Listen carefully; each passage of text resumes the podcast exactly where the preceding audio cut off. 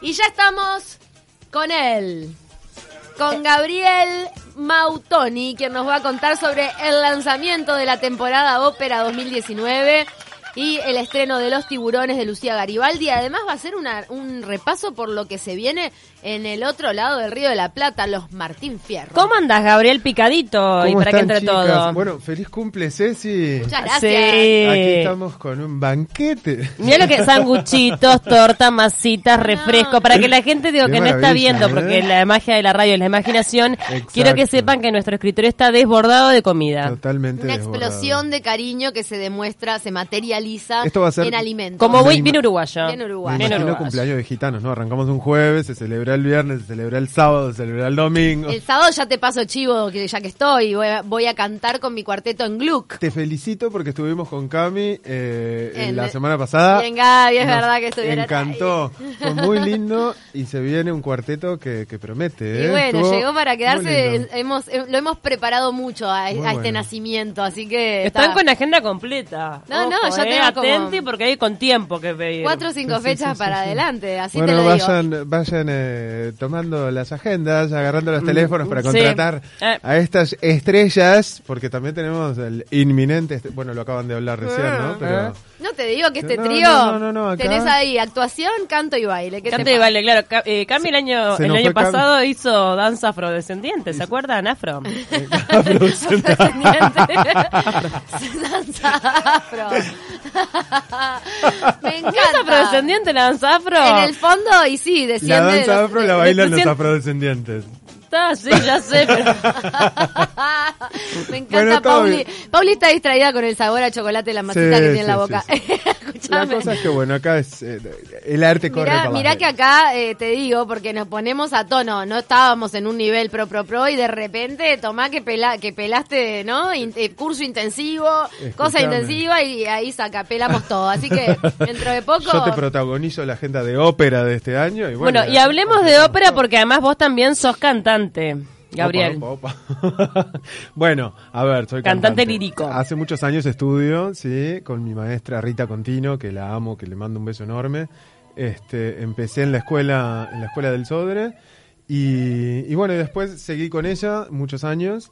Y, y por eso hoy justamente la idea era hacer un repaso de, de este lanzamiento que, que tuvo lugar el martes, este, de lo que es la Agenda 2019 de ópera, que se va a celebrar en el Teatro Solís. Este, así que bueno, me toca un poco eh, de, de- dos partes. Por un lado, contarles a, a- a ustedes y a la audiencia, y por un lado también la, la- la gratificación de que en Montevideo se sigan haciendo esta- estas apuestas, que este año en particular se viene bastante, bastante intensa. Gabriel, ¿a qué hay que prestarle atención en la ópera para que te enganche? Porque sabemos que es un mundo muy lejano para mucha gente y otras personas que realmente se enamoran de la ópera. Tenemos aquella escena increíble de Mujer Bonita cuando llora cuando la llevan por primera vez a ver una ópera Sí. y le, le agarra, bueno, está, a Julia Roberts, obvio que iba, a- iba a entender la sensibilidad. Claro, dicen que la ópera la más o la odias, o sea, que tenés que tener una sensibilidad especial para entenderla. La cuestión es que alguien que está como un poco más de adentro, ¿qué, qué recomendación para alguien que vaya a, a ver alguno de estos espectáculos que vas a describir, eh, le preste atención para decir, mira, te enganchás por acá? Yo creo que es muy importante, o por lo pronto hoy en día se está haciendo una búsqueda muy importante en lo que son las puestas en escena, ¿no? O sea, venimos de, de, bueno, de años y años y años de puestas como muy dentro de todos los navegando por todos los estilos de ópera, ¿no? Pero digo dentro de, de ese estilo barroco, pesado, ¿no? Quizás la gente lo asocia un poco más con esa cuestión de, bueno, estoy ahí cuatro horas sentados, dos Las interactos, exacto, ¿no? Se- te- termina el primer acto, sale, bueno, y, y esos esos dramas como de, de- de mucha carga emocional. Personalmente hoy y para las nuevas generaciones me parece que lo más atractivo es eh, poder familiarizarse con la historia. Hay historias muy interesantes, como de hecho dos de ellas que se presentan ahora en esta temporada. Eh, y, y poder darle eh, esa vuelta de rosca para que cautiven y, generen atractivo también desde, desde lo que es la apuesta, la parte visual. Y bueno, ni que hablar, hay algo que es esencial, que es que a quien le cautiva el canto lírico y esa y bueno y todas todas esas esas tonalidades y, y- y- Apreciar y- las y técnicas, cosas, ¿no? exacto. Expresiones. Bueno, ahí creo que es un poco lo que decía Pau, lo amás o lo odias, te gusta o no te gusta. Bueno, repasemos entonces un poco la agenda de lo que va a ser eh, la- los espectáculos de ópera aquí en nuestro país. Es importante destacar que eh, este año, como, como propuesta de parte de la, de, la, de la División Cultura de la Intendencia de Montevideo, se hace un mix entre lo que es eh, la Banda Sinfónica de Montevideo, la Orquesta Filarmónica y la Comedia Nacional. Eh, se están se proponen tres, tres títulos. Eh, a partir de agosto se inicia con una reposición de la flauta mágica de Mozart, este, que va a estar a cargo de la dirección musical de Ligia Amadeo y eh, la Regí Samira eh, Pesci, directora escénica, este, que es convocada para hacer la apuesta.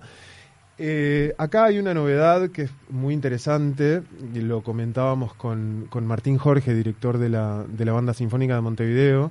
Eh, cuando se convoca a Samira para hacer la apuesta, eh, lo que le proponen es, bueno, ok, hagamos una flauta mágica eh, 2019, ¿verdad? Es, una obra, una ópera que ya se ha hecho en el Solís, ya se ha hecho acá en Uruguay, y, y en realidad lo que querían era darle como una vuelta de, rosca, y justamente eso, que fuera como una ópera tradicional, pero en el año 2019 para las generaciones que hoy en día eh, se quiere conquistar y que y acercar e invitar a ver ópera. Así que lo que ella propone es eh, abordar toda la puesta en escena a través del el overview, que para quienes no lo conocen, el overview es algo así como lo que le sucede a los astronautas cuando están eh, en, en- en- en el, en el cosmos, Eh, que es esa cuestión, ¿no? De ese efecto de ver la Tierra desde, desde, desde, desde afuera y verla como un globo ahí flotando en la nada. Este, así que bueno, un poco ese es el efecto que pretenden darle a este regreso de la flauta mágica. Y tenemos, tenemos este, una nota, de hecho, con, con Martín Jorge, como les decía, director de la Banda Sinfónica de Montevideo, con quien estuvimos hablando el martes y nos cuenta un poco de, de todo esto. Estamos en comunicación telefónica con quien desde 2015 eh, preside la Asociación de Periodistas de Televisión y Radiofonía Argentina, APTRA, eh, y de alguna manera responsable también de los, de los premios Martín Fierro. Bueno, deschavamos un poquito lo que se viene después, Sí. porque ya habíamos anunciado que vamos a hablar de los Martín Fierro. Acá se nos chipoteó un poquito porque eh, tenemos una nota con, con Ventura, justamente eh, Tenemos- en la se, no- se antesala. nos intercambiaron los roles de, El- Aramos dijo el mosquito. En la antesala de- del Martín Fierro que se va a entregar este domingo en Argentina. Y bueno, queríamos compartir alguna cosa de la Orquesta Fin- Sinfónica, pero, pero tenemos un problemita técnico. Así que vamos a pasar a, a lo otro que querías comentar, ¿no? De, de ya nos vamos para el otro lado del Río de la Plata. Nos vamos a, antes, eh, déjame destacar los, los, los, los títulos y después seguramente eh, va- van a poder compartir ustedes esta nota con Martín, que es muy interesante porque además este, nos explica un poco el, el, eh, las- la, la interna de cada uno de los espectáculos. Eh, tenemos, empezamos con la flauta mágica, ¿tá? como les decía, de Mozart, con la dirección de Ligia Madío, Samira Pesci. Eh, le sigue un recital lírico con una mezzosoprano, Nancy Fabiola Herrera, eh, como para bajar un poco la carga ¿no? de un espectáculo, ópera y, y tan integral. Este, lo, lo bueno, lo apaciguan un poco con este recital que va a ser de amplio espectro porque es una mezzosoprano muy, muy, muy amplia. Eh, luego de este recital lírico se reestrena Rigoletto, una, creo que desde la reapertura del Teatro Solís es de las óperas más eh, estrenadas en, este tiempo. Así que bueno, también se viene una, reposición de Rigoletto espectacular. Para quienes no conocen, es una ópera clásica también de Giuseppe Verdi. Muy interesante la historia. En este caso, la dirección musical es de Martín Jorge y la puesta en escena de eh, Jorge Tacla. Y se termina el año con La Revoltosa, que es un, un sainete lírico, digamos, también con la dirección de Martín Jorge y eh, Amelia Ochandiano en la dirección escénica. Y ahora sí, bueno, eh, ya están en venta las, la- en, en boletería las entradas, o sea que, digo, acérquense al Teatro Solís, pónganse en contacto, hay promociones dos por uno con Bro, o sea, hay mucha, mucha, muchas posibilidades para poder ir, entradas súper accesibles y, y vale la pena, realmente. Comentar rápidamente el tema de los estrenos, del estreno de los tiburones en el cine con Lucía Garibaldi, que tuvimos la posibilidad también de entrevistarla. Es una propuesta que está buenísima y que ha generado mucho impacto en diferentes festivales En internacionales. Sundance, por ejemplo, que ganó este después de ganar entonces eh, en Sundance y también en el entre- se estrena Los Tiburones, esta primera película de Lucía Garibaldi que tiene tremenda pinta, la verdad. Eh, están todos invitados. ¿Va a estar en todas las salas o en Cinemateca en principio, no? Se estrena hoy en Cinemateca y creo que después va a todas las salas. Bien. Ópera Este, prima. ¿Vos la, llegaste a ver o ópera todavía prima. no? Yo vi una parte de la peli, este, a su vez también tengo varios, varios amigos que, que estuvieron en, en- en- en- dentro de la cocina de lo que es la película y la verdad que sí, que es una historia muy interesante, muy, muy bien contada, muy atractiva. Hay una, una parte muy interesante en lo que es el trabajo y el abordaje, sobre todo de la actuación de, de la actriz protagonista. Que por dicen- parte de Que Romina dicen que la rompe y que en realidad ella no tenía mucha noción de actuación, había hecho No un cursito actriz, en el exacto. liceo y fue reclutada y parece que Exacto. nació tremenda actriz. Seguramente la vamos a tener eh, acá para que nos cuente un poco un poco de eso porque es, fue una experiencia muy interesante la que vivió tanto ella desde el lugar de actriz como Lucía eh, eh, dándole vida a ese personaje ella bueno nos contaba un poco de todo el seguimiento que tuvo que hacerle de, conocer sus perfiles sus, cosas seguimientos con cámara etcétera este, así que es una muy buena opción, se estrena hoy. Es muy linda también eh, a nivel de, premiación la, eh, como la, la historia que tiene esta peli. Convengamos que fue primero que nada a nivel internacional estrenada en, en San Sebastián y ganó de hecho en San Sebastián este, eh, un, premio que a su vez eh, el, el- el hecho de ganar ese premio en San Sebastián lo que le, le aseguraba también a la peli era la proyección en España. Y casualmente dentro de ese festival de San Sebastián había una, una persona integrante de, de Sundance y es ahí que la película es convocada para participar del concurso en Sundance y termina ganando como mejor directora internacional Lucía Garibaldi. Increíble. Así que vale, vale la pena destacarlo. La historia, bueno, obviamente es, es una historia eh, muy emotiva desde el lugar de, de la parte adolescente, descubrimiento sexual en esa etapa de la vida, ¿no? Como toda la, la, la, la ebullición y frustración que conlleva esa, esa parte de, de la vida de un adolescente, de la edad, que en definitiva en la peli ella tiene 14 años. Claro. Este, así que realmente vale la pena. ¿no? Porque esa, esa edad es descarnada, sentís Sí. todo a full. Y no sos nada, estás en plena metamorfosis, Sí. porque es una edad donde dejás de ser niña, todavía no sos del todo joven, es como una, una etapa de transición. Difícil de transitar Difícil. en algunas emociones, así que bueno, están todos invitados a ver Los Tiburones y ahora sí nos vamos al otro lado del Río de la Plata, a la República Argentina, que está Argentina. en ebullición en la antesala de los Martín Fierro, como siempre, ahí se van y se lucen y ahí siempre hay puteada, quilombo, algo va a surgir. ¿Y cómo se producen los argentinos para esa fiesta? Ahí sí, la verdad, alfombra roja total, porque vieron que los argentinos no se quedan atrás. Mirá, Martín Fierro de moda le llaman ya, ya le tienen título y todo. Ya tiene una alfombra roja. Mirá, empieza la alfombra roja. Los, los premios empiezan a las 21. Tenemos una alfombra roja desde las 19. ¿Cuándo? Claro, más larga que la de los Oscars. Domingo 9. Este Domingo domingo, 9, 9. este domingo. Exacto. Más larga, claro, escúchame. Los Oscars, ¿qué? Un poroto. Acá los Martín Fierro es lo que importa.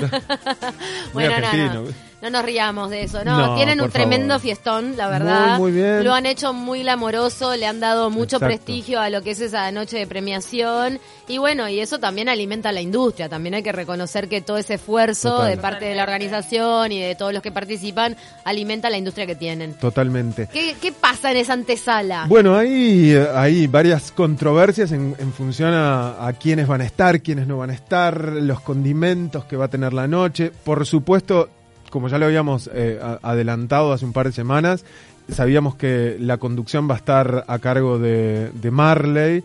Nos, nos había dado gracia en su momento Lo porque Mirko. habíamos hablado de Marley y Mirko.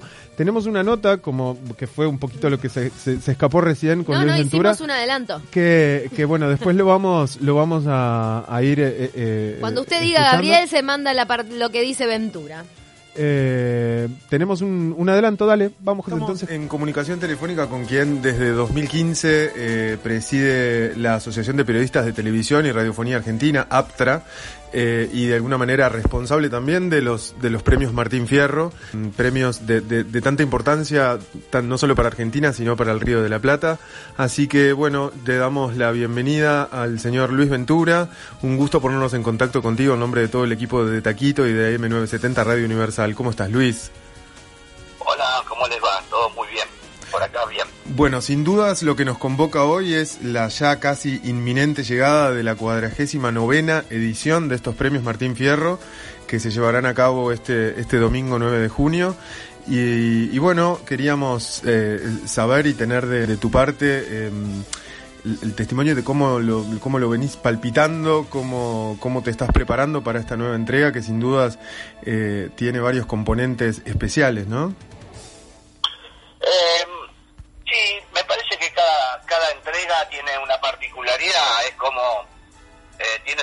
Propio ADN, tu- su propia esencia, lo- los nuevos ingredientes que le van aportando eh, quienes son los candidatos y también los ganadores, ¿no? Eh, en este caso estamos en presencia de, como vos dijiste, la entrega número 49, a lo largo de 60 años, que también es una de las cosas que se van a celebrar y festejar, 60 años de APTA entregando estatuillas con 40 entregas, eh, porque hubo una época donde APTA y el Martín Fierro estuvieron censuradas, estuvieron radiadas por la dictadura militar y eso eh, impidió la continuidad del premio en determinado momento que siguió en algunos casos entregándose de manera casi clandestina y hoy a la luz de, de una democracia saludable y de un, eh, un país mucho más evolucionado estamos eh, bueno ante una fiesta que va a reunir entre 650 y 700 invitados eh, con 33 estatuillas con eh, una estatuilla de, oro que es la que se en- entrega sobre el final y dos homenajes, uno de los cuales va justamente a ser el 60 aniversario de la entidad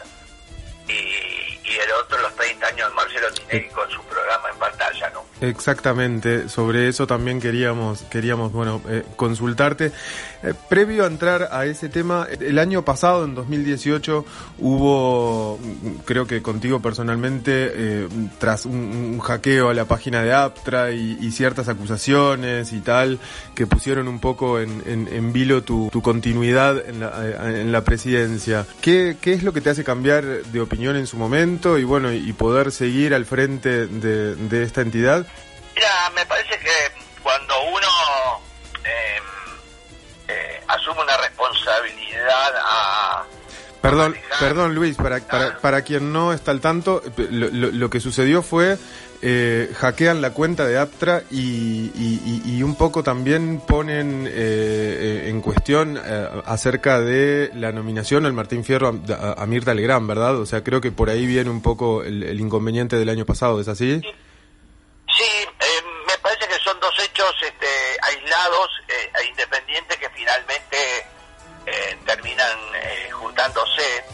una mezcla justamente de información, ¿no? Por un lado está el tema del hackeo, que, bueno, como tantas otras cuentas que se han hackeado y que se han tratado sobre gente o entidades realmente de relevancia o populares, se han tratado de bajar líneas y comunicados. Este, eso fue por un lado. Y el tema de, de la polémica con Mirta Legrand fue una polémica que yo la aclaré este, de manera muy clara, en el sentido que el cambio, el cambio de, o de rubro que tuvo Mirta Legrand fue por un pedido exclusivo de ella misma y de su nieto, que es el productor. Exacto. Entonces llegaron a un acuerdo con la entidad donde ella no quería recibir más premios como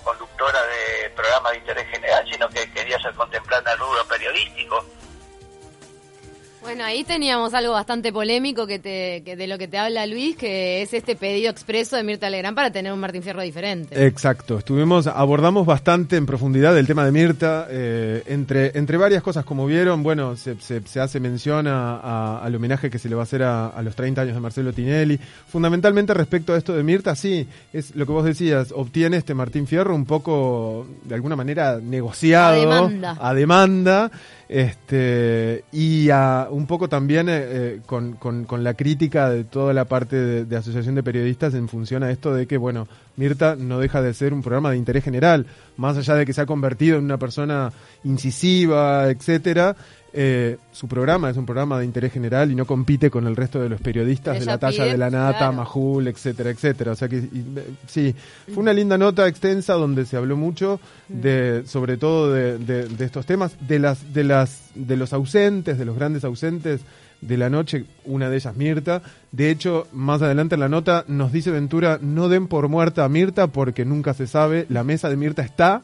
Bien. Mirta nos dijo que no, pero hasta el Lo que pasa es que no recordemos que. Mirta se está recuperando de una intervención quirúrgica, entonces no está ni siquiera haciendo su programa porque Exacto. le están este, le recomendaron reposo. Entonces, es muy bueno. capaz de caer ahí Es capaz. impecable ese día. sorprender a No es por nada. Susana está confirmada. Hay un detalle eh, interesante también. En Argentina estos días, bueno, se, se, se llevó a cabo la, la, la marcha mm, por Ni Una Menos. Así que al igual que el año pasado, no sé si recuerdan que se hizo una de las, de las presentaciones de las ternas, las hizo Nancy Duplay y Carla Peterson desde el Puente de la Mujer. Este, bueno, para este año tienen algo preparado también, este, de lo cual Luis no nos quiso adelantar mucho por una cuestión técnica de que puede llegar a salir o no, pero va a haber algo también un poco haciendo mención a, a- a todo este tema tan latente. en- Viste que los argentinos cuando toman una causa la toman con Total, tutti, total. ¿no? Y, bueno, está bien, es- son los lugares donde realmente se le da exposición a esto y, y- y bueno, me parece que vale Y la las argentinas, sobre todo las actrices, se han comprometido también públicamente en todo lo que tiene que ver con la legalización de la intervención voluntaria del embarazo y también con el tema de este de los femicidios.